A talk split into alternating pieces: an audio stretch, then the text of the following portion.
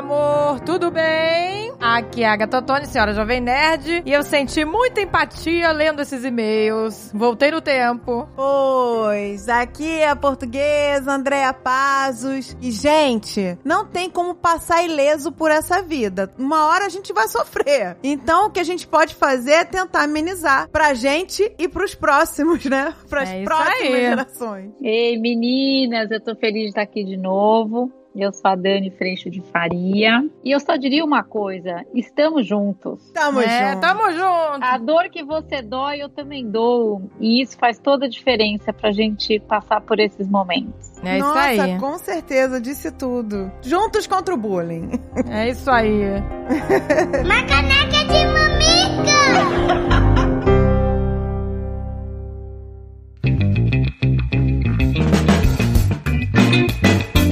mãe de foca, você fala? que Gente. estamos trazendo hoje aqui? Estamos trazendo uma oportunidade maravilhosa de você aprender a falar inglês ou de você dar um upgrade no seu inglês. Pois é, meu amor, se você não conhece, o Cambly é uma plataforma para celular ou computador que você se conecta com professores particulares nativos da língua inglesa, meu amor, 24 horas por dia disponíveis. Pois é, entendeu? Não vai ser aquela pessoa cringe. É, cringe. Vai The ser cringe. On the table, meu amor. não vai. Não vai ser com aquele sotaque maravilhoso nosso. é. E pra quem quer melhorar a sua conversação, estudar pra uma prova específica, conseguir um emprego, ser promovido, ou até começar do zero, gente, o momento é agora. O dia da independência dos Estados Unidos já passou, tá? Foi no dia 4 de julho. Inclusive, eu adoro esse filme com Tom Cruise. Olha, gente, o Cambly sabe da importância do inglês pra gente conquistar a, A nossa independência completa, tá? Porque você. Até, gente, pra coisa mais simples, você viajar pelo mundo, o inglês Pois vai é, te ajudar. Inglês é- Mesmo é- quando o é país não, vai não fala inglês. É essencial falar inglês, gente, pra tudo. Pra É. carreira, né, pra vida Pra pessoal. tudo. O meu objetivo, por exemplo, meu amor, é falar que nem o Jovem Nerd o inglês, porque ele fala muito bem, dá Fala. palestras, em- ele dá palestras completas. Sabe o que é você subir num palco e falar, entendeu? Uma palestra, entendeu? Inteira em inglês? Pois eu quero é. ter essa desenvoltura. É, eu também, porque eu, eu misturo inglês com, com português e acho que eu tô falando só inglês, tá? eu tô falando, gente, this is amazing, gente. Ai, tá de brinquedo with me? Ô, gente, mas é sério. Eu vou aproveitar, tá? Eu vou aproveitar, porque olha só. E o Cambly, vou soletrar em português aqui, C-A-M-B-L-Y, Y, não sei falar nem português. Y. Y. Y. Y. Vamos também ter uma aulinha de português. Tem português, gente? Te dá uma chance de conquistar a sua independência. Porque tá oferecendo desconto de 60% 60%, meu amor! nos planos anuais do Cambly e Cambly Kids. Olha aí, Cambly Kids também. Vai botar a criançada pra começar, gente. É, tem que começar ó, cedo, gente. É isso mesmo, são 60% de desconto pra você ficar fluente e conferir quantas possibilidades vão se abrir pra você quando você começar a falar inglês, minha filha. Quantas portinhas, meu amor, vão se abrir? Gente, toda vez que eu viajo pra um país que fala inglês, né, que a língua nativa é inglês, eu ligo o meu modo I'm just a chica and my English is a nightmare. I'm just a chica. Cara, eu, eu começo a falar, eu, eu, eu, eu quero punhal, sabe como é que é? Gaguejando. Aí os caras já perguntam assim: espanhol é, é melhor? É melhor, chica? Sim, seguro, senhor. Seguro, senhor? Não quero te deixar embaraçada.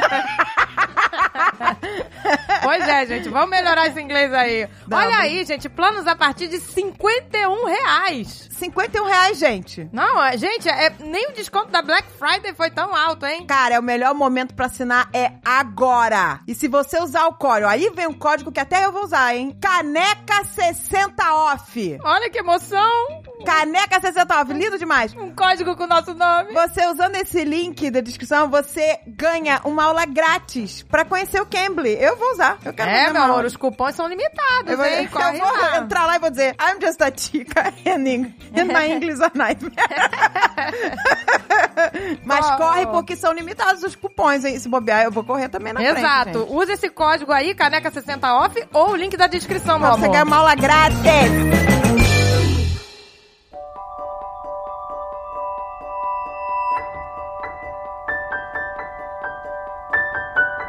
Gente, eu não esperava esse tsunami de feedback. A gente nunca recebeu tanto feedback. É verdade.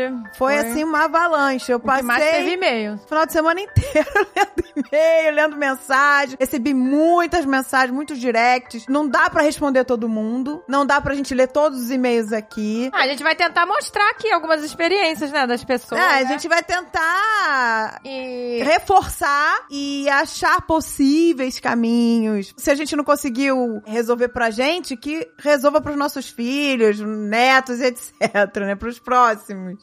Fernanda Santos. Bom dia, boa tarde ou boa noite. Queria dizer que o podcast de vocês está demais. Estou acompanhando todos. Obrigada, meu amor. Já queria ter escrito antes, mas com esse tema não pude deixar passar. Me identifiquei muito com o programa de hoje. Sofri muito bullying, sempre ligado à minha aparência. Foram anos muito difíceis e sempre tive autoestima baixa. Hoje aprendi a lidar melhor com tudo isso. Sou professora de educação física e em toda escola em que eu dou aula faço questão que esse tema seja sempre frequente. Trabalho contra qualquer tipo de preconceito e contra o bullying. Gostaria de dizer que desde 2018, na LDB, Lei de Diretrizes e Bases da Educação Nacional, é lei que as escolas trabalhem contra o bullying, né? Aqui tem aqui, ela botou aqui o inciso, eu não sei se é inciso isso aqui, né? 9. Promover medidas de conscientização, de prevenção e de combate a todos os tipos de violência, especialmente a intimidação sistemática, bullying, no âmbito das escolas, olha aí. E ó, é... incluído pela lei número 13.663 de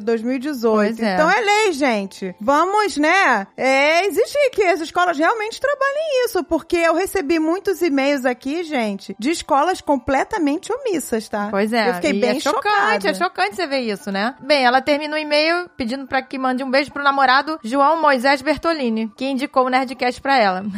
Beijo, João! Agora ouve a gente também, né? Ela começou com o Nerdcast e tá ouvindo a gente. Beijo, João, e beijo, Fernanda. Então, eu encontrei uma lei desde 2015, uma lei federal 13185, que também traz o combate ao bullying em todas as instituições, tendo o dever, todas as instituições educacionais tendo o dever de criar esse combate dentro da sua hum, responsabilidade, né? O que eu acho muito interessante da gente falar nesse sentido é que muitas vezes a gente se esquece de que a escola, além da gente aprender matemática, português, biologia, todas essas matérias formais, o maior aprendizado que está acontecendo lá junto de tudo isso é o de convívio. Exato. E principalmente conviver com o diferente de mim, porque não há ninguém igual a mim, né? Aí a gente entra de novo naquela ideia, né? Cada um tem um temperamento, cada um tem uma estrutura familiar, cada um tem um corpo físico, cada um tem um jeito, cada um tem uma voz, cada um tem um cabelo, cada um tem um. Então, esse espaço da escola, ele é uma oportunidade, desde piquititicos, de eu entender que não é o mundo que gira à minha volta, né? Eu quero tudo para mim, agora do meu jeito, e que eu começo a aprender o respeito pelo próximo.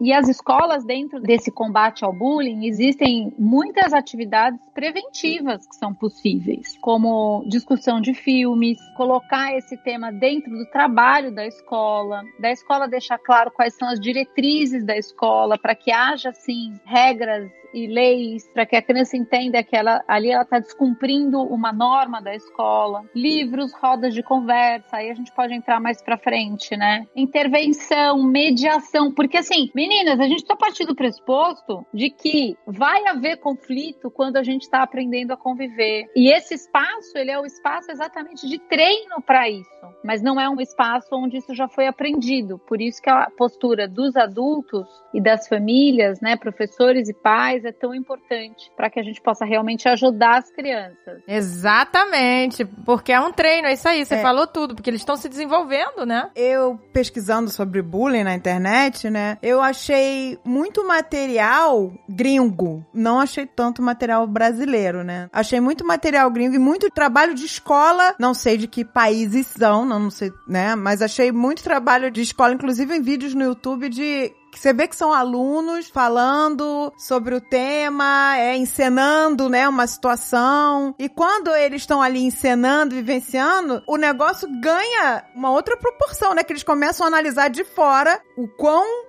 prejudicial pode ser, né? Quando eles montaram um roteiro, eles Exato. montaram toda a cena, alguém vai fazer ali o papel. Como é importante essas dinâmicas, né? Exato, é uma terapia É como mesmo uma em terapia. grupo, né? É como se a gente fosse entrando em contato com o assunto por muitas portas. A porta do teatro, a porta de eu ver um filme, a porta da gente ter uma discussão, a porta de eu fazer um trabalho de escola. Então, como isso faz parte, de certa forma, né? O aprendizado para conviver está presente em todas as matérias, todas as oportunidades que isso for cuidado como uma matéria escolar mesmo, como algo a ser cuidado, o convívio entre nós. Como é que a gente lida com as diferenças? Onde acaba o meu espaço, começa o teu? Como é que a gente entra em acordo, de acordo com o que eu preciso e o que você precisa? Então, o desenvolvimento de recurso de comunicação, porque muitas vezes o que acaba acontecendo é agredido, às vezes até a orientação é agride de volta. Mas no agride de volta, nós estamos ainda agredindo. Estamos alimentando Exato. isso, né? Alimentando. Isso. Qual que é o caminho de bem que a gente pode lidar quando um mal acontece, quando um desrespeito acontece, entende? E isso, essa estrutura de reflexão, ela é muito importante para que as crianças possam ter na escola a coisa mais importante, né, gente? Um espaço seguro para aprender, porque quando não há o espaço seguro para aprender, o aprendizado está prejudicado,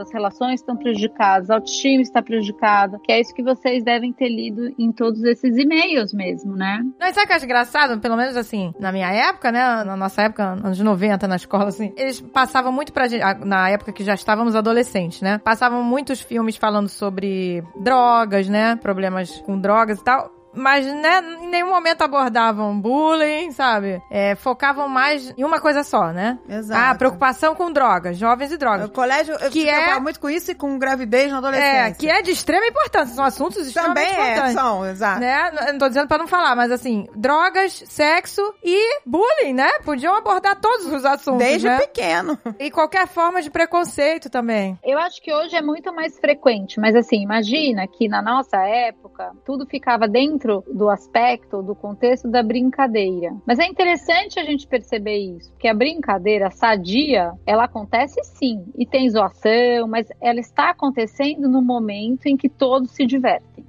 A partir do momento que a brincadeira humilha e a diversão, ou seja, não estão todos se divertindo com aquilo. Eu lembrei muito da história do Gaveta falando, na hora que chegou o Gaveta, ele falou: "Ah, o Gaveta eu curti". Ele saiu desse aspecto bullying, de humilhação, e aquilo se tornou algo sadio, de certa forma, né? Então, a medida disso, ela é muito pessoal. Por isso que uma das coisas que a gente precisa cuidar no processo de educação é da criança perceber o desconforto. Desconforto é uma bússola importante para eu tô vivendo agora uma situação que não tá bom para mim, não gosto, não quero. Essa informação ela é muito preciosa pra gente lidar com o mundo à nossa volta, né? Pois é, porque eu vi uma vez uma pessoa falar, ah, é. Um amigo nosso assim, falar, ah, esse negócio de bullying, que palhaçada. Eu era zoado e não ligava, não sei o quê. Então não era bullying, porque ele não tava desconfortável É, com não aquilo. tava. Não era uma coisa que afetava ele. Entendeu? Sim. Então Sim. ele não ligava, então não é bullying. Tá sendo zoado, mas não, mas não tô nem aí, porque é uma coisa que não afeta o ponto dele. E se a gente parar pra pensar, se a gente analisar agora, ah, na nossa, será que melhorou da nossa época pra agora? A Dani já tá falando, ó, as escolas agora já estão abordando mais o assunto. Pois é, isso Com melhorou. certeza deve ter melhorado. E se a gente parar pra analisar, se você for olhar as histórias dos nossos pais e avós na escola, eram muito piores, tá? Porque aí a agressão vinha até dos, Dos professores. professores, Que palmatória. antigamente podia bater no aluno, é. podia aquela coisa vexatória de botar orelha de burro, sei lá o quê, virar pra parede. Podia bater, podia fazer. Podia ajoelhar no milho, sei lá o que, era uma loucura, né? É. Então as coisas já estão evoluindo. Mas é verdade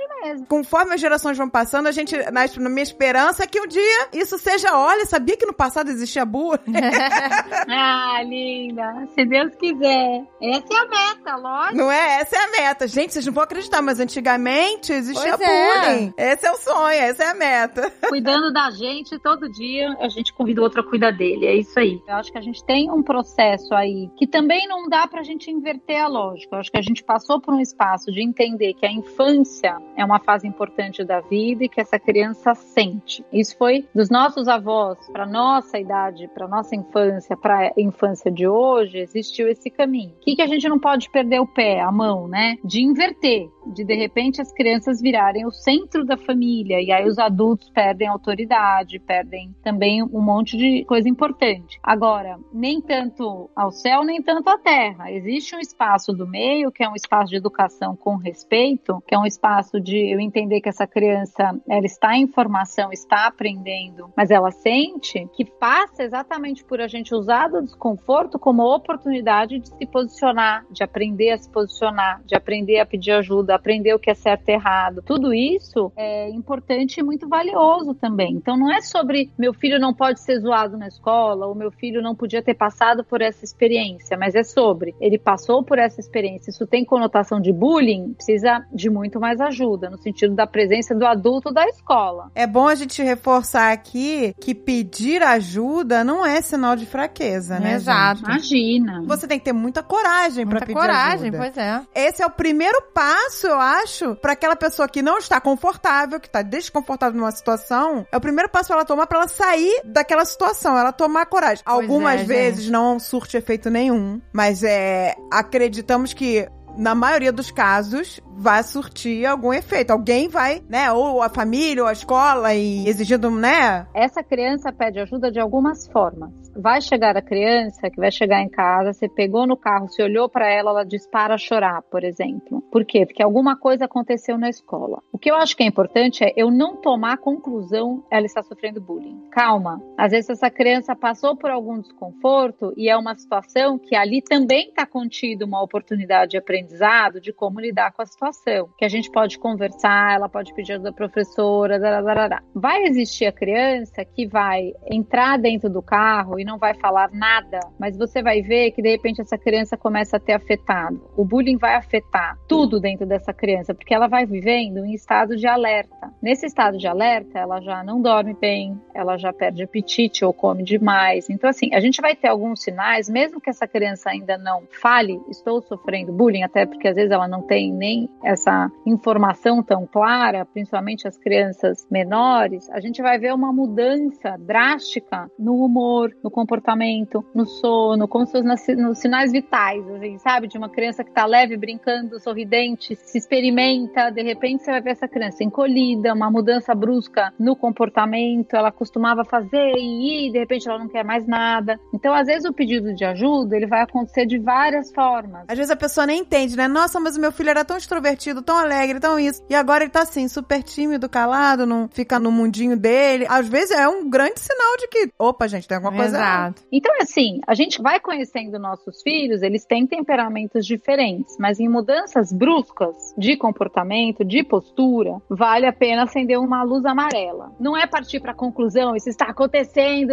porque às vezes a gente vai fazendo pergunta para as crianças, a gente começa a induzir respostas. Então, calma. Mas é um alerta amarelo para eu observar, para eu entender, para eu ver se de repente essa criança não estava mais querendo brincar com fulano de tal, o que, que aconteceu, para a gente fazer mais perguntas do que afirmações, para ir entendendo o que está acontecendo, entendeu? E uma coisa dessa parte da terapia nas escolas, uma coisa que eu acho assim que ajudaria muito seria né, essa parte de instruir os amigos, né, os colegas, porque essa omissão dos amigos, vê um outro sofrer bullying, né, e não defendem, né? Uma coisa natural, né? A gente Mas vê é o- aquele medo de ir defender É, e acabar Medo do- de ser o próximo, né? o próximo, Pra- entrar Mas na, se na, for na fila. é. muito juntos, aí não tem como, né? O Exato. cara, se for uma atitude em grupo, um grupo grande, né? Falando pra aquele cara, não, cara, não. Aí, se isso fosse educado nas escolas, também ia ajudar muito, né? É, porque se a escola galera faz todo um trabalho maciço em cima disso e as crianças estão ali vendo que aquilo, é, nossa, é muito ruim. Eu me lembro do meu filho, como essas palestras, é, dinâmicas, tudo que era feito na escola para meus filhos, como influenciava eles. O André, nossa, quando tinha aquelas palestras antidrogas, acho que no, no Rio de Janeiro era até Proerge, né? Era um negócio assim, que iam uns grupos para dar palestra e tudo, ensinavam música. Pra... Nossa, o André voltava assim, levantando a bandeira antidroga, sabe?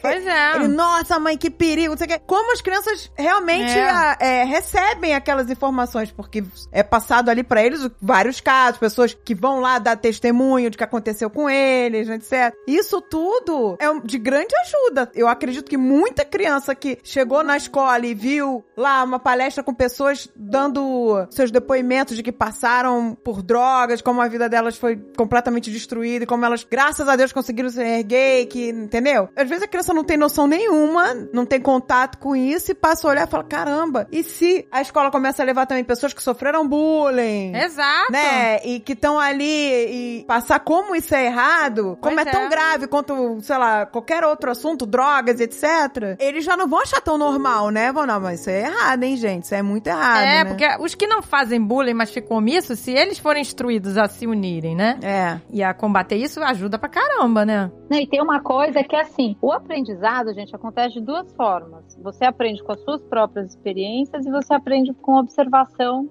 a experiência dos outros. Às vezes até esse que se cala numa observação de uma agressão acontecendo, ele se cala porque realmente ele tem medo de ser o próximo estar no lugar e ele está observando o que acontece.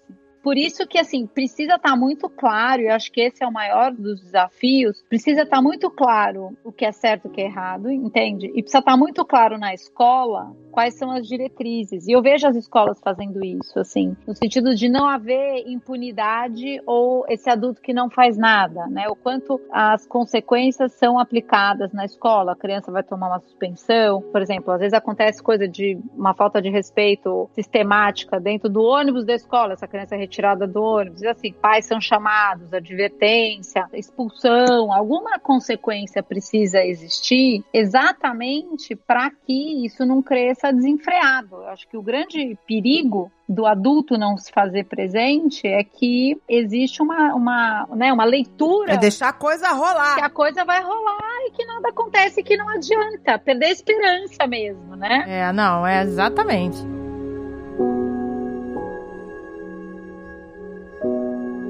Olá, mamicas, senhora Jovem Nerd Portuguesa, vocês são arraso. Sempre adorei a participação de vocês no Nerdcast. Enfim, gostaria de comentar sobre o último programa, sobre bullying. Eu precisei parar alguns momentos, infelizmente, porque me fizeram lembrar de momentos da minha infância, adolescência até a época da faculdade, o famoso gatilho. Da infância até os meus 21 anos, eu sofri violência doméstica. Sou a filha do meio, tendo um irmão seis anos mais velho que eu e um irmão um ano e meio mais novo. Eu era o alvo de deboche, zoeira, pontapé dentro de casa. Meu pai raramente me batia, mas quando batiam, a desculpa era porque eu tinha provocado a ira dos meus irmãos. Já minha mãe, se eu apanhei dos meus irmãos, era porque tinha dado motivo. A mãe falava: Ah, tá apanhando teus irmãos porque tu provocou, né? Sentido não fazia nenhum pra mim. Por sofrer muito com a violência física em casa, a minha válvula de escape era encontrar alguém na escola com quem eu poderia fazer o mesmo. Ela ia to botar toda aquela agressividade é. dela lá na escola. Olha aí. E eu procurava até encontrar. A primeira pessoa que não revidava quando eu ofendia ou batia seria a minha vítima naquele ano letivo. Tá Você vê como tá. Você vê, eu não revidava, quer dizer, a pessoa não reage, Não né? Reagia. E Ela- aquela que ela é na presa fácil. né? Exatamente. Era o meu caso. Eu sofria bullying, mas não reagia. Aí pronto, aí, entendeu? Eles vão procurar. O que for mais fácil é assim. Exato. Mas, gente, mas olha que coisa forte, né? Na outra vez que a gente conversou, eu falei pra vocês, né, que quando a gente entende os temperamentos, a gente entende que todo temperamento, quando inflexível ou rígido, ou vai desrespeitar o outro, ou vai desrespeitar a si mesmo. Vou dar um exemplo pelo temperamento.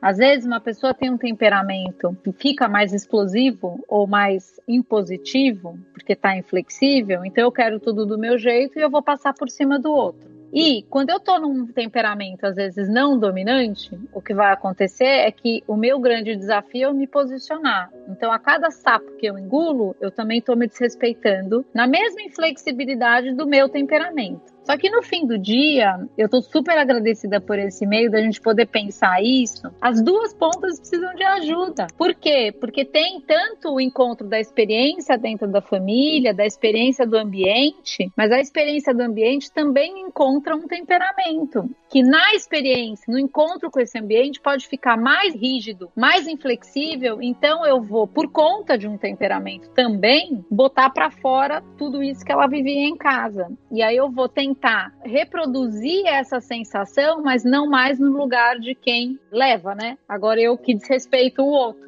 É, ela até escreveu aqui. Na escola, valente e corajosa era eu. Ela se achava corajosa e valente. Pois é, não, Né? ela descarregava, né? Tava descarregando lá toda a fúria dela, todo, né, no, no- no mais fraco. Em casa ela era mais fraca, ela não conseguia, né? E não tinha ajuda dos pais, né? Pois Porque, é. gente, como é que os pais também deixam... É, mas isso acontece em várias. Então, mas isso é muito interessante, gente, porque assim, existe um escritor que eu ando lendo e relendo muito, é um livro que eu recomendo bastante, mas é um livro muito forte, que chama Em Busca de Sentido. É o Viktor Frankl. Ele passou por três campos de concentração e ele é o criador da logoterapia, que é uma linha da psicologia. E essa linha da psicologia, ela chama a gente a essa responsabilidade de escolha do que é que eu vou fazer com o que me acontece. Então, assim, o que é que eu vou fazer com o que me acontece tira a gente desse espaço de por que me aconteceu isso, então eu faço tal coisa. E a hora que a gente pensa nos temperamentos, a gente também entende que todas as nossas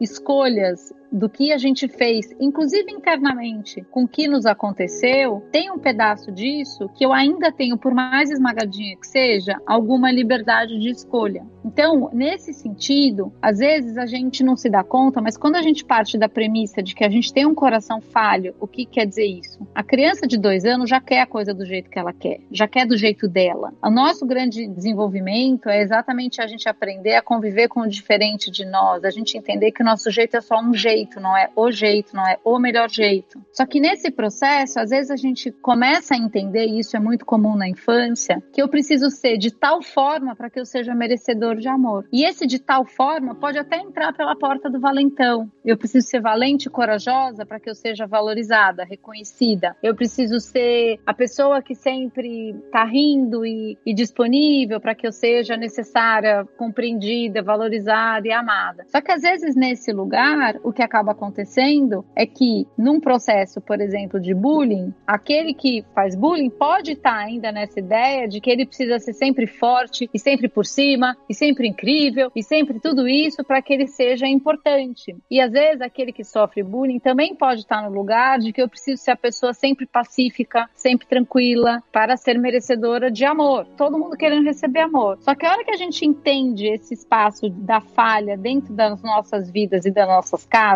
e o quanto a gente não é perfeito e o quanto a gente é mais alto, mais baixo, com óculos, sem óculos, mas todos somos, a gente começa a se encontrar num espaço de dor da humanidade que o que você dói eu também dou, só por outra porta, só de outro jeito. E aí a gente começa a poder acolher essa experiência. Então, a hora que uma criança chega em casa, seja ela a criança que bateu ou a criança que levou, e nós, como pais, a gente pode acolher o sentimento que está por trás ali. Eu fiquei muito irritado e eu agredi, e a gente pode levar essa criança a fazer o que é correto, que seja pedir perdão, restaurar, ou ir lá se posicionar, dizer para ele: olha, eu não gostei que você fez tal coisa. A gente começa a tratar desse assunto pelo espaço de acolhimento e convite à responsabilidade, porque senão a gente começa a falar, bom, mas então se defenda, bom, mas então você resolva, ou não liga, ou imagina, não tem nada acontecendo, e aí a gente sai do espaço de acolhimento de dor. E isso, se vocês forem reparar nos e-mails, talvez a maior dor não era nem o que aconteceu, mas era a sensação de estar sozinho no que estava acontecendo, entende? Às vezes os pais eu não sei, mas, por exemplo, os pais trabalham, né? Chegam em casa cansado. E aí, irmão com irmão, eu não sei você, Dani, com a tua irmã, mas irmão com irmão implica o tempo todo. É, É. é, eu admiro irmãos que não implicam, né? Com certeza. Mas na é, nossa não, é época. E meus filhos também implicavam É. com o outro o tempo todo. E tinha horas que eu já era o tempo todo um implicando com o outro. Claro que quando era uma coisa grave, eu botava um de castigo, também, claro. Mas quando era o tempo todo implicando, ah, pegou isso aqui, ah, chorou, ah, ele tirou o videogame da tomada porque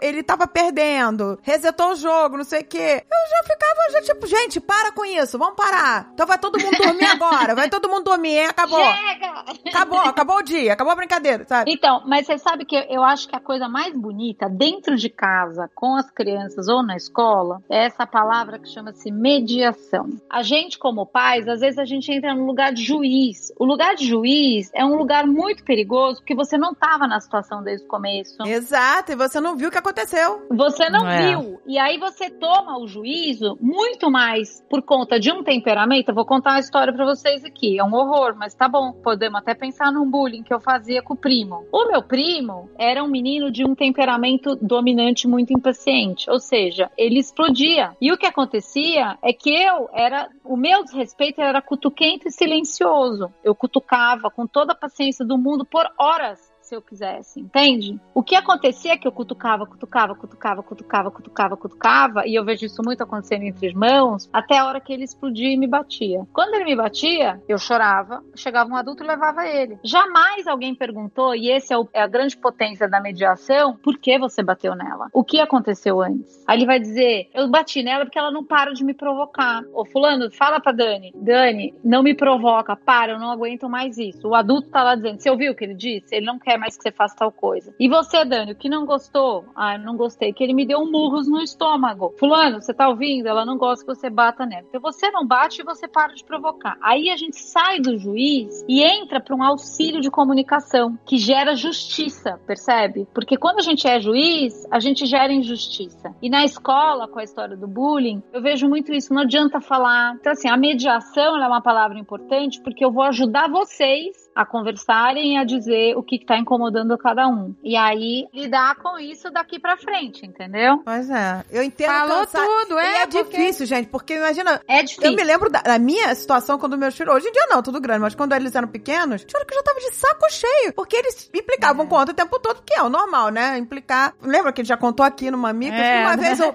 o Alan tava brigando com o André e. Mãe, mãe, mãe, olha aqui. Aí eu olhei e falei assim: André, eu já tô tão esgotado, tão cansado. olhei pra ele e falei assim: André, quer sair debaixo do pé do teu irmão? quer sair debaixo do pé do teu irmão? Muito bom. A Agatha ouviu essa É, eu comecei Mas a eu acho rir. que a pessoa já tá esgotada. Então, amores, mas pra gente trazer esse esgotamento, existe um espaço dentro dessa experiência como pais que nós também somos seres humanos falhos. Então, assim, às vezes vai sair tudo torto e depois a gente vai lá retomar de novo. Às vezes você vai cometer uma injustiça e depois você vai lá limpar a situação de novo. Então, assim, às vezes como pais, eu não tô dizendo que você tem que ser um drone ligado 24 horas por dia pra ter tudo gravado, comprovado e dar conta de perceber tudo e saber tudo e você vai agir corretamente o tempo inteiro. A real é, não vamos. Mas o ponto é, eu sei que a falha que tá ali acontecendo no meu filho, na minha filha, acontece em mim também, e que o caminho, o convite, é exatamente pra gente ter a humildade de perceber o que a gente faz e cuidar do que a gente faz e comunicar pro outro o que, que me incomoda. No processo do bullying, isso também está acontecendo, entende? E aí a gente vai olhando nos temperamentos variados, cada um agride de uma forma. Você vai ter, por exemplo, um alto paciente introvertido, a agressão quando está inflexível, a agressão do alto paciente não extrovertido é silêncio. Eu deixo você num silêncio de 10 dias. Isso é tão agressivo quanto um grito, entende? A hora que a gente vai entendendo isso, a gente vai começando a poder ajudar as crianças, não mais no sentido de quem tá certo e quem tá errado, mas no sentido de ajudar aquele que grita a flexibilizar, entender o outro, comunicar de um jeito melhor respeitar, e aquele que engole a dizer o que precisa, aquele que silencia a, colocar em palavras. Então, esse que é o nosso grande desafio de convívio, mesmo como adultos, né? É, não, e você falou tudo naquela hora, né? Não adianta só também a escola, né? Ah, vai lá, para de fazer bullying com ele, né? Senão você vai ser suspenso, sei lá. Mas, né, não, não adianta muito também, que você tem que ser esse mediador, né? De entender a- o que tá acontecendo, né? Naquela forma de terapia ou de orientação da escola, tentar uma solução. Mas assim, realmente, não adianta nada, né? Ó, para de fazer bullying. Não, não vou. Exato. Não faz mais bullying, né? Não- Tem que ter não todo um contexto, né, gente? Senão- Exato. Senão não adianta nada. E outra, né? E é isso. Existe um propósito é, no sentido desse eu faço para ser amado. E a hora que, e na escola isso é muito comum, a hora que, lembra que a gente ficava pensando, né? Quem a gente tinha que ser para fazer parte? Quem a gente tem que ser para ser querido? Quem a gente tem que ser para que os amigos me queiram? Esse espaço, esse é o espaço onde a gente vai ter mais ferido a nossa autoestima, porque a verdade é que a gente já é muito amado pelos nossos pais, a gente já é muito amado por Deus, mesmo com todas as falhas. Então, esse processo de tanta exigência para o pertencimento, ele é um processo que muitas vezes é a gente que está entendendo que tem que ser tudo isso para ser merecedor. Então, a lógica a hora que vira essa equação e eu começo a entender que eu cuido do que eu faço e eu cuido das minhas ações, das minhas palavras e que uma das coisas mais importantes, o que eu faço diz sobre mim, mas o que o outro faz diz sobre ele, eu começo a ter mais liberdade para eu tomar decisão. Então, por exemplo, num bullying, qual que é a leitura que a gente faz? O que eu faço, vamos imaginar que eu me encolhi, diz sobre mim. Então eu não tenho autoestima, eu isso, eu aquilo, aquilo outro. Agora, o que aquele outro faz comigo, eu ainda penso que diz sobre mim. Ou porque eu mereço, ou porque eu não sou boa o suficiente, ou porque eu não isso, não aquilo. Mas na verdade, alguém que age com agressividade e desrespeito, isso diz sobre a pessoa, sobre o desafio dela, sobre o aprendizado que ela ainda está vivendo, sobre talvez as dores dela. Então, a gente fazer essa diferenciação é muito importante mesmo para as crianças, porque senão essa criança está o tempo inteiro sendo estimulada no sentido de que ela precisa ser de algum jeito para que o outro a trate de um jeito melhor, quando na verdade a responsabilidade de como tratar o outro é de cada um de nós. Eu não sou responsável pelo teu maltrato. Você é responsável. Então, a hora que o adulto faz essa leitura, a gente começa a trazer reflexões tanto para aquele que faz o que faz, para poder ir na direção do aprendizado que cada um precisa fazer. Um precisa se posicionar, o outro precisa respeitar. Entende o que eu tô dizendo? Então. É, é uma, co é, é uma coisa de duas vias, exatamente. Não é uma coisa duas só de. vias. Ah, o bullying é ele que tá errado, então vamos, né, crucificar ele, né, e resolver o É, problema. porque você não sabe o Não que é é sobre vítima e vilão, né? É. Exatamente. Até porque tem muita criança, como é o caso aqui. No caso dela, tava sofrendo ali a violência na- dos irmãos. Mas às vezes é muito pior. Tem criança que sofre abuso, tem criança que apanha mesmo assim. Inclusive, nessa quarentena, aumentou a violência contra a mulher e nas crianças também. Pois é, Porque as pessoas estarem confinadas. Então, quer dizer, é muita coisa envolvida, né? Até num dia que, depois de quase três anos, a mãe de uma das crianças que ela batia é, apareceu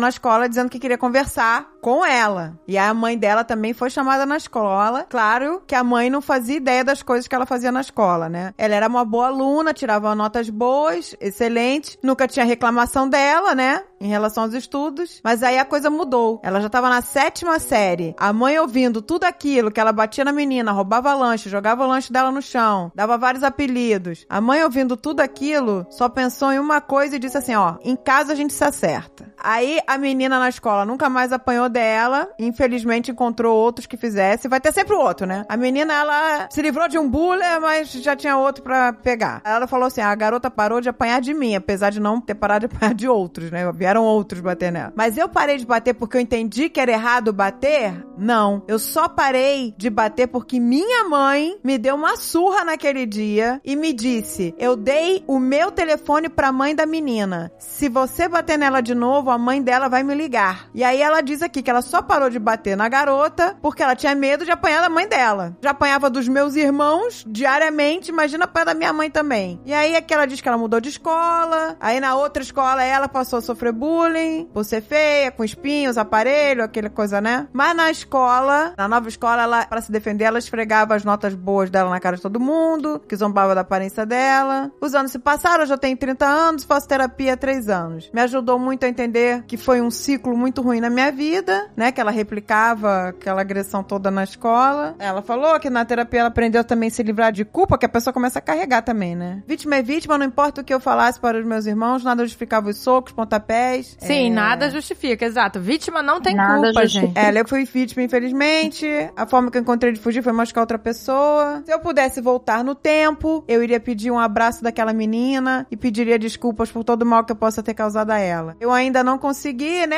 Ela ainda não conseguiu se livrar lá de todas as culpas dela. Não se relaciona bem com os irmãos até hoje. Ela tá com 30 anos. Ah, é um processo muito dolorido, mas quem sabe um dia a gente se acerta. É isso, vida que segue. Hoje ela tem família, é um casal sem filhos, mas é muito feliz. Aí ela botou aqui: nem toda pessoa que faz, pratica bullying é ruim, malvada. Talvez é só mais uma pessoa ferida precisando de ajuda. É aquilo que a gente falou É aqui, aquilo né? que a Dani falou, né? Que tem É. que essa via aí de dois lados, né? Exato. É, todo mundo precisando de ajuda. Gente, assim, quando eu falo que a gente nasce, né, que Victor Frankl coloca isso muito, do quanto a gente nasce com esse vazio existencial, que é um espaço de dor, e com esse coração falho, ou seja, eu quero que seja do meu jeito, eu me ponho na centralidade, o ponto é, a gente desrespeita. O outro. Isso é um fato. Então, a hora que a gente começa a cuidar do que a gente faz, e esse meio dela é lindo, porque o que ela tá dizendo é: eu fui me dando conta do que eu fazia. Óbvio que a gente não perde de vista o que os outros fazem, né? É aquilo que eu tava falando. O que aconteceu comigo não é uma linha reta. Eu ainda tenho, mesmo que seja um espaço muito pequenininho, uma tomada de decisão do que eu vou fazer com isso. Então, isso é muito importante, porque muitas vezes, né, no espaço de correção, e eu trago isso muito no curso que eu dou lá para os pais e mães, meninas, que vocês estão hiper convidadas, mas assim, no espaço de correção, às vezes os adultos vão cair num espaço de hipocrisia, porque eu não admito a violência entre vocês, mas é com violência que eu te corrijo. Então, assim, nesse espaço, chega uma hora esse adulto não é mais com quem eu posso cuidar, percebe? Porque no momento onde ela passou uma fragilidade importante de reconhecer que aquilo ali estava errado, ao invés da gente ir lá, só que vamos lembrar, pais e mães também estão aprendendo, também tem uma história, todos somos falhos, não tem ninguém que não seja. Então, a hora que ela passa por essa experiência, imagina vir uma conversa, um eu vou te olhar de perto, a gente vai andar junto, vamos ver como foi um dia de cada vez na escola, etc,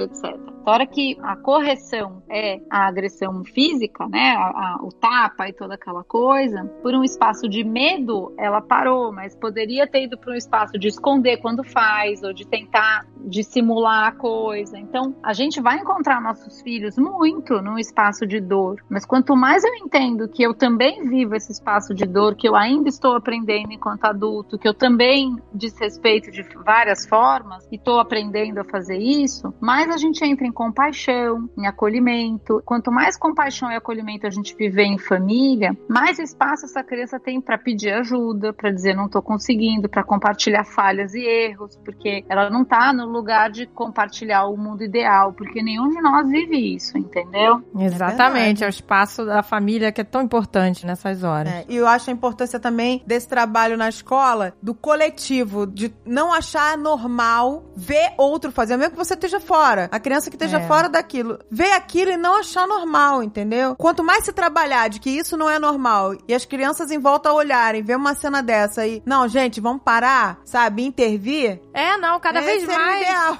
Cada vez mais tem falado sobre isso, né? Sobre omissão ser culpa, né? Em vários outros assuntos também, né? Violência doméstica, né? Falam, gente, né? Se você vê uma pessoa sofrendo violência, né? Um vizinho, você tem que denunciar, entendeu? Porque omissão é culpa também. É, né? você tá tipo, ah, não tem nada a ver com isso, mas Exato. tem a ver, que você é testemunha. Exato. Você tá testemunhando, tá deixando acontecer. Não tá, não, né? não tá fazendo um movimento É. pra. Não, gente, para. Não pode, né?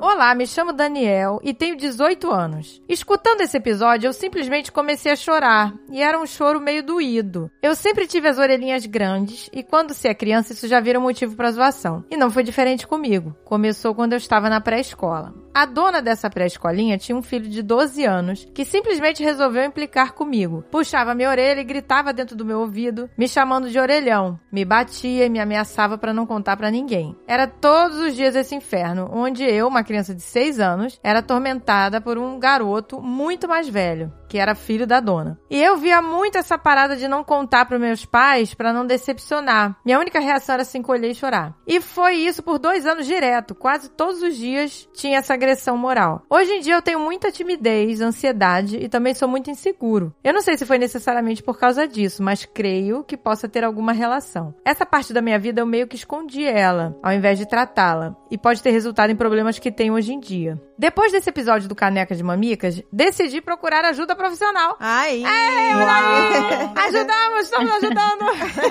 Já valeu, já valeu. Já valeu. Estamos ajudando pessoas. Ah, é tão bom, né? Você Ah, é bom, que... gente. Olha aí, eu acho que eu preciso falar mais sobre isso. No fundo, esse pequeno Danielzinho de 6 anos continua chorando, encolhido. Acredito que com terapia e conversando mais, isso possa ser tratado. Com certeza, gente. Né? Então, é isso. Ele termina agradecendo, caneca e tal. Mas é isso, gente. Você vê, é, procurou ajuda. Olha aí. Nossa, um programa. Pois é, gente. Você vê? Olha, ô meninas, assim, acho que a frase que mais me chama a atenção do que ele escreve, a coisa mais linda, mas assim, é a coisa de não contar para os pais por ter vergonha. E esse é o ponto, assim, eu trabalho muito com os pais, vocês sabem disso, mas assim, esse é o ponto que nós pais precisamos ter muita atenção, porque se a gente não for acessível para que os nossos filhos compartilhem falhas, medos, dores, se a gente não for um lugar seguro para isso, a experiência do passar pela dor sozinho acontece. E ela é muito danosa. Então, como é que eu me torno acessível? Eu me torno acessível quanto mais eu compartilho as minhas falhas, os meus medos, os meus desafios. Outro dia eu vi um homem falando para mim, mas Dani, mas eu não vou ficar fraca perto dele? Eu vou dizer, não, você vai ficar real. Exato, vai ficar é, real. É, excelente. A gente não dá conta de tudo mesmo. E uma das coisas também que eu gosto muito é do pedido de de perdão. Então, toda vez que eu, no meu temperamento, tô lá na centralidade, eu quero que tudo rode do meu jeito aqui na minha casa, abro a porta, encontro a realidade que se impõe e me frustro, normalmente eu agrido partindo para exigência. E a minha agressão é com palavras. Porque vocês já deviam, porque não é possível. E blá, blá, blá, blá. Quantas vezes eu já falei aquela coisa toda? Quantas vezes eu já falei, mas vocês não me escutam e tal, tal. E toda vez que eu peço perdão pelo como eu falo, e aí eu reafirmo, ó, oh, gente, eu preciso realmente que vocês ajudem com isso, perdão pelo como eu falei, tá errado eu não tenho que falar com vocês assim. O que acaba acontecendo é que essa criança recebe a notícia desse pai que pede perdão pelo como, recebe a notícia de que ele também é falho. Isso se concretiza. E aí a gente pode viver a experiência. A minha mais velha um dia falou para mim, alguns anos atrás: Hoje eu acho que a gente é próxima. E eu falei: Como assim? Ela falou: Hoje eu acho que a gente é próxima porque eu posso compartilhar com você os meus acertos e erros, porque você me escuta do lugar de quem também erra. Oh. Esta proximidade, ela não vai vir da exigência e do lugar de pleno acerto, até porque esse lugar não é real. E a gente fica tentando ser esse pleno acerto para ser merecedor de amor amor, mas a realidade é que nós já somos muito amados e esse amor não está no mérito da performance, não está na tua performance. Pensa se você ama seus filhos porque eles performam perfeito. Não, eles erram, eles vão errar muito. Nossos pais também nos amam com todos os erros, eles também erram. Então, a hora que a gente entende essa lógica, esse espaço de tanta cobrança e muitas vezes de solidão e de vergonha, ele pode ser substituído lindamente por acolhimento muito aprendizado, colo e muita troca mesmo nessa experiência como pais e família e como filhos, né? Isso é muito lindo. Nossa, maravilhoso mesmo, gente. Como é reconfortante ver a Dani falar. Ah, com certeza. A gente não poderia ler esses e-mails sem você. Vou botar, você vai morar aqui em casa agora? Ah, imagina. Vou botar a caminha aqui pra você? Gente, eu quero convidar vocês duas mesmo pro meu curso. Eu não sei se eu posso falar disso aqui, mas se puder, vocês deixem. Deve, Olha, pode e deve. Dani, pelo amor de Deus. Pois é, pode e deve. Não, mas é assim, eu tenho que dizer para vocês, hoje ainda ouvi de uma mãe, né? Ela dizendo para mim, Dani, só eu erro, eu não aguento mais esse lugar. Ser mãe é ter culpa. É, pois é, culpa. A gente se culpa por tanta coisa. É verdade. A gente né? E... Não, é verdade. Odé, tem vídeo disso. Não precisa ficar na culpa. Desde quando? Culpa é pra quem já devia saber. Você sabe de tudo, por acaso? Exato, a gente não sabe de nada. a gente tá sempre então... aprendendo, sempre é. aprendendo. E no curso, ele dura um ano. Tem muito conteúdo gravado e tudo, mas tem principalmente encontros pelo Zoom, onde a gente compartilha esse lugar como pais e esse espaço principalmente de aprendizado. Nós somos pais reais e falhos. E isso não quer dizer que então que se dane, vou fazer de qualquer jeito. Não, isso quer dizer que a gente pode caminhar nesse processo tão importante de tanto amor com humildade, com reciprocidade, com colo, com aprendizado, com perdão e com muito aprendizado mesmo a cada situação. Então, eu convido vocês porque assim, às vezes é muito solitário também ser mãe e pai e a gente às vezes acaba caindo num lugar de eu preciso fazer qualquer coisa para o meu filho não doer, porque eu não aguento a dor de vê-lo doer. Mas o espaço de desconforto e dor, ele é semente muito fértil para o aprendizado. Por isso que eu recomendei esse livro do Viktor Frankl, porque nesse livro, é a hora que a gente encontra um sentido, né? E grande parte das mensagens que vocês falaram foram as pessoas também dizendo: eu cresci muito com tudo isso. A hora que a gente também encontra um propósito e um sentido,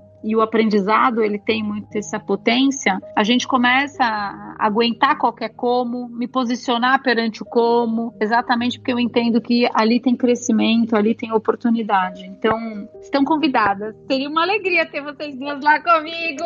Já pensou? Ah, eu quero. Poxa, O- o- gente. aproveita, Dani, e convida a todos. A todos.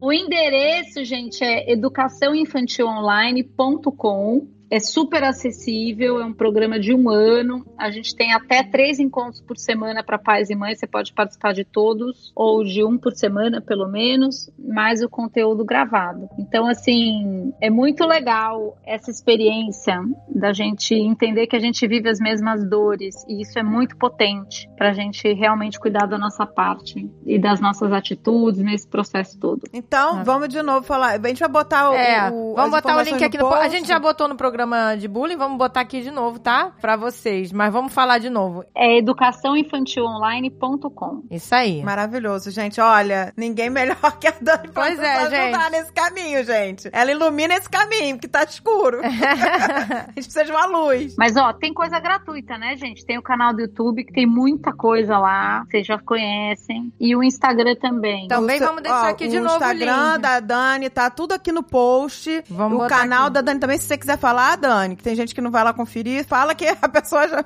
Não, o canal é Daniela Freixo de Faria no YouTube, tem 10 anos de vida o canal com muito conteúdo. Muito conteúdo maravilhoso, gente. Pois é, gente. Não, vocês têm que ver. E o Instagram também, que eu tenho escrito bastante sobre tudo isso, inclusive, não sobre o bullying específico, mas sobre esse vazio, sobre essa nossa relação de pais e mães, sobre o quanto a gente encontrando nossos filhos na dor e no desconforto, a gente vai prepará-los muito mais para a vida do que se a gente tirar do desconforto, botá-los de vítima. Então, esse é o nosso desafio e não é pequeno, mas ele é muito lindo. A dor dói, e às vezes a gente não quer doer, mas a dor ela ela também faz grandes coisas. Ela muda rumos. Ó, tô emocionada. Muda história. A gente move grandes coisas nesse espaço também, né? Se a gente parar pra pensar, até, na- claro que uma comparação boba, mas se você parar pra pensar, uma criança, quando ela começa a cair, né, nos primeiros tombos, ela vai chorar muito mais, que aquilo é muito assustador. Depois ela aprende que ela pode cair, levantar e seguir, né? Não é o fim do mundo. E começa a ficar mais resistente também, né? Não chora por qualquer coisa. E assim, o nosso emocional também, né? Que a gente tem que trabalhar forever.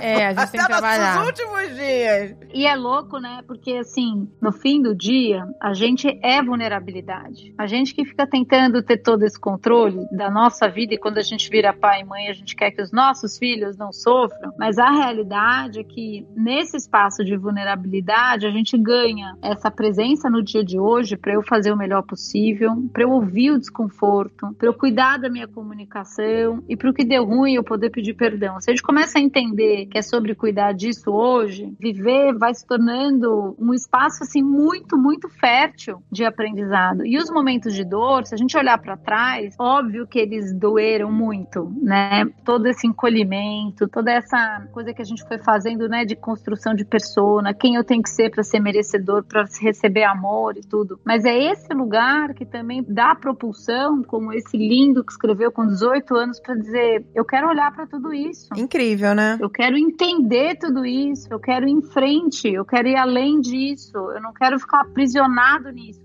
E esse é o espaço de o que é que eu faço com o que me aconteceu. Esse é o espaço de liberdade que a gente tem, né? É a capacidade de escolha. O que é que eu vou fazer com tudo isso? E nesse espaço, no fim do dia, a gente é livre. A gente é livre nesse espaço. Aí a gente saiu do lugar de tudo nos define e a gente pode realmente fazer escolhas. Você falou tudo. O que vamos fazer com isso? Porque ah, o problema aconteceu, né? Mas o que você vai fazer com isso? É. Tomar a- as rédeas, né? Porque você pode ter várias atitudes, né? Atitudes altamente destrutivas e atitudes Exatamente. pos- positivas. né? Positivas, pegar aquilo e tipo, que não me mata me fortalece. Exato. Exatamente. Mas e esse espaço, ele é muito forte porque ele é liberdade. A hora que eu pego uma situação que eu passei na minha vida, por exemplo, eu fui uma menina que era muito envergonhada, muito fechada, muito quieta, fazia de tudo para não existir, porque se não existisse ninguém ia me zoar, era bem nessa linha.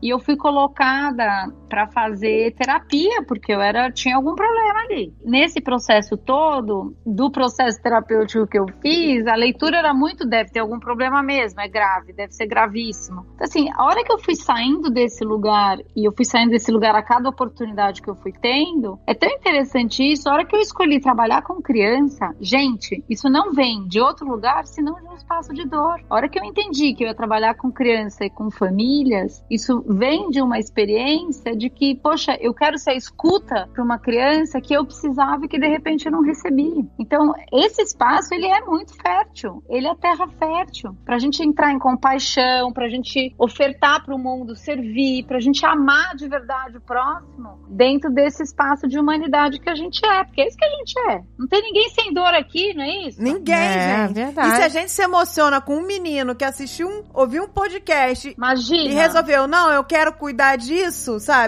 Tem alguma coisa aqui dentro e eu quero tratar isso. Imagina você.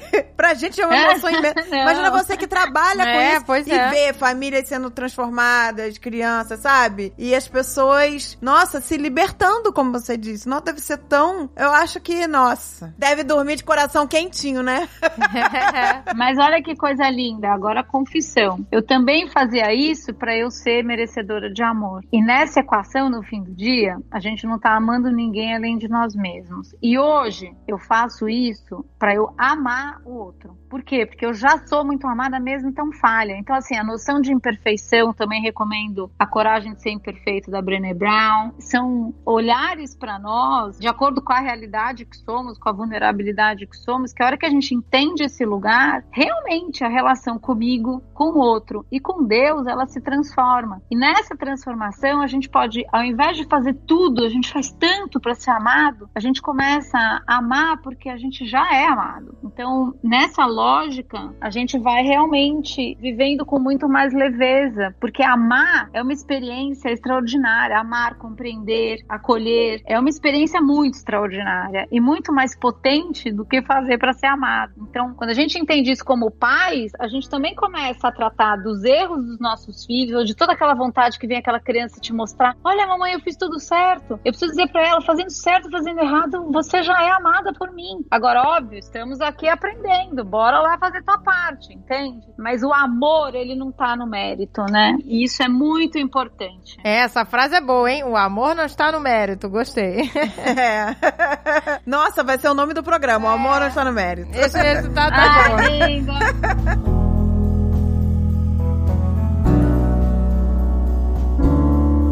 Renato Meneghello. Será que é Meneghello que fala? Eu não sei se é Meneghello ou Meneghello. Meneghello. Queridos e queridas do Caneca de Mamicas. Meu nome é Renato, tenho 45 anos e junto com minha esposa Fabiana, acompanhamos o Jovem Nerd desde o episódio de Volta pro Futuro em 2009. Diga-se de passagem, meu filme favorito. Cheguei a ficar com inveja do Jovem Nerd ter tido a ideia de dançar Earth Angel no casamento dele com a Agatha.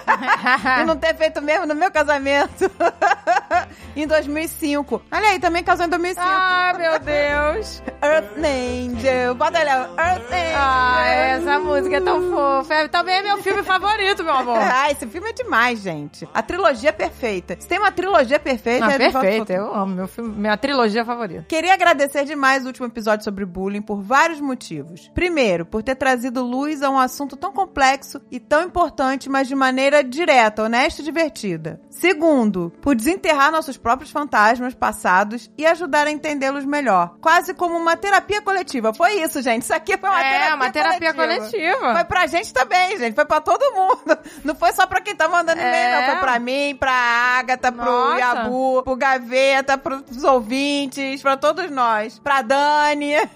Foi maravilhoso. Eu, particularmente, entendi no detalhe a reação desmedida do Gaveta com o menino que havia feito bullying com a filha dele. Aquele Gaveta era eu.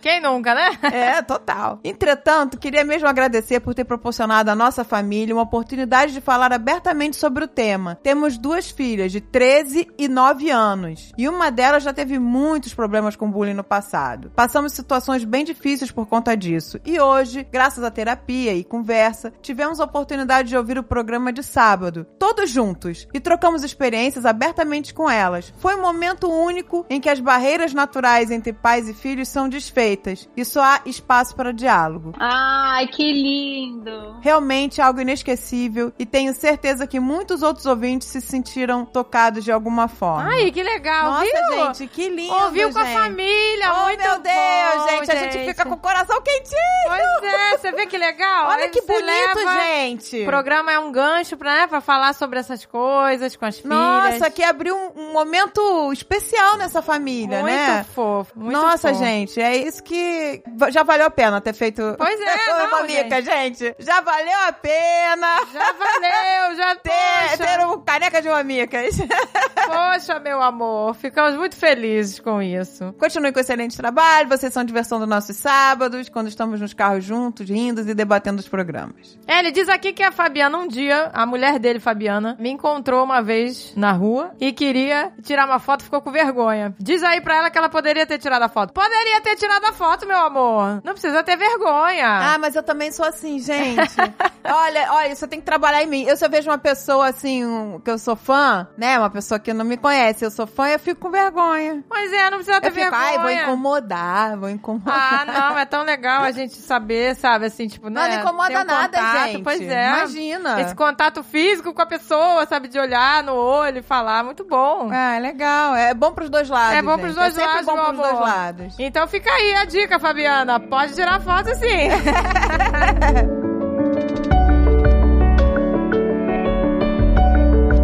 A gente tem o poder de fazer algo. A gente tem o poder, sabe, de pequenas mudanças. Pequenas mudanças de cada um faz uma super mudança. Quando se vira coletivo, né? Quando é muita gente fazendo pequenas mudanças. E a gente sempre pode começar pela nossa parte. Quais são as minhas ações, as minhas palavras, né? Pensa, alguém chega falando um negócio desse pra você, você fala, porque o fulano, entendeu? Então, assim, a hora que a gente começa a cuidar disso dentro de casa, na nossa relação, essa relação de confiança entre pais e filhos, ela é muito poderosa para que esse filho tenha força de se posicionar lá fora, né? Ai, gente, olha, que linda semente é essa de vocês, juro. É muito lindo, porque é abrir porta para falar, né? É muito lindo. É, gente, a Vamos gente tem a- que falar vamos cada vez mais. também, é isso, é, isso vamos- que, é, isso que a gente trazer tem que deixar aqui pra todo mundo, gente. Vamos falar sobre bullying. Não vamos deixar isso se propagar. Ó, eu tenho que dizer que eu amo vocês, vocês sabem disso, de verdade. É um carinho muito grande e eu fico muito honrada com o convite, com a confiança de vocês, com os papos, com as risadas. É um assunto muito sério, mas vocês conseguem trazer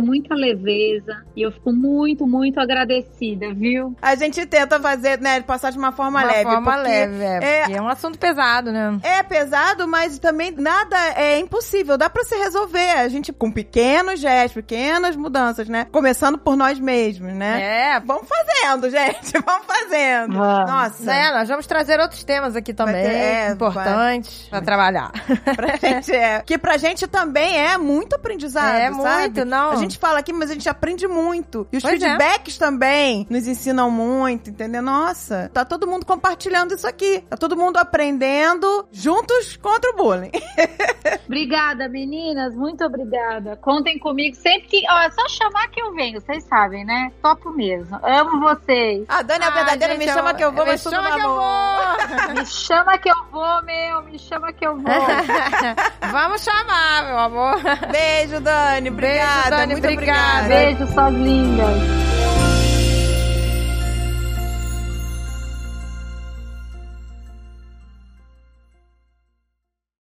Este podcast foi editado por Radiofobia, podcast e multimídia.